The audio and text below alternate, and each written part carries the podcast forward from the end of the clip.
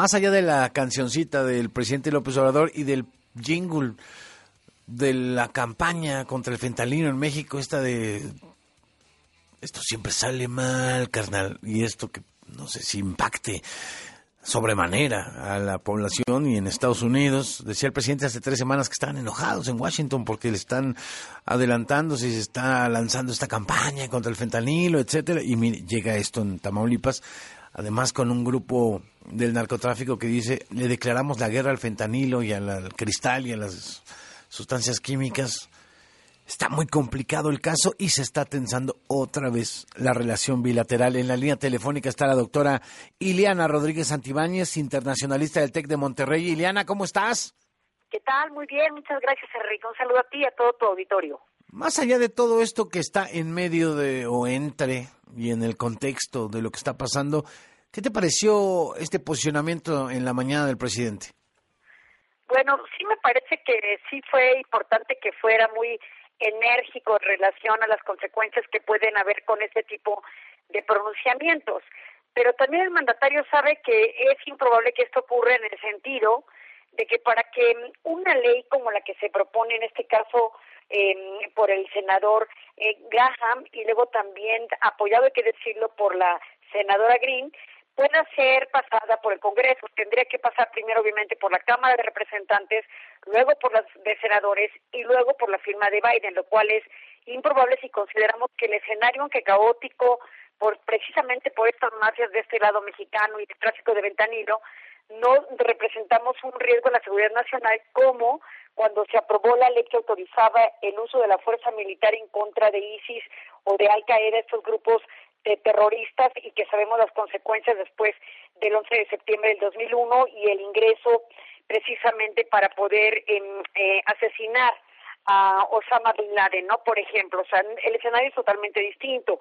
Sí creo que, aunque es importante el tráfico de drogas desde el territorio mexicano hacia los Estados Unidos, y si es verificable lo que se dice de que el consumo de este tipo de drogas duras genera más de 100.000 muertes al año, también es cierto que en este momento una, que se están presentando ya prácticamente campañas políticas de cara a las elecciones del 2024 en Estados Unidos. Entonces, también hay un componente eh, político por parte de los pronunciamientos de estos senadores que hicieran que las fuerzas militares entraran a territorio mexicano, pero no, no se dan cuenta del impacto que puede tener más allá del votante estadounidense, el impacto bilateral en la relación con Estados Unidos, donde si hay un esfuerzo denodado por décadas, no hay que decir que solamente en este periodo, para tratar de, de cubrir frentes que generen una zona de seguridad en esta frontera tan porosa donde pasa muchas cosas, ¿no? En las aduanas de mm. México y también en las de ellos, hay que decirlo. Entonces, eh, sí creo que sí fue importante que hiciera mm. este pronunciamiento el mandatario mexicano, un poco para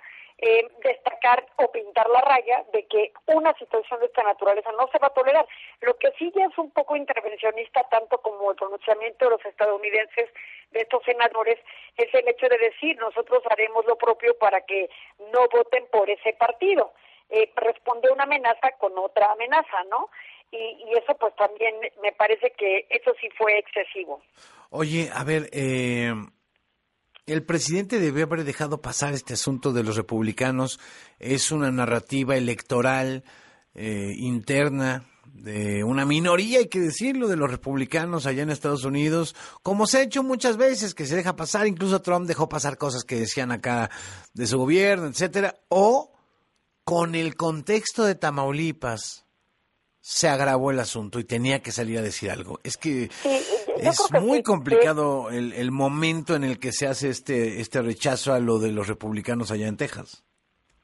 Eso como que elevó el discurso, pero recordemos que incluso desde principios de, de marzo también otros senadores, eh, Taylor y no me acuerdo, creo que es Rick el otro, también habían propuesto efectivamente declarar como terroristas a los carteles mexicanos. Entonces, sí hay una intención del Partido Republicano de una, una ladura de tratar de generar también esta percepción y, y aumentarla todavía como una lupa que todo lo magnifica en el votante estadounidense, sobre todo en el indeciso, para que se vea que los republicanos sí están trabajando por una mayor seguridad al interior del Estado.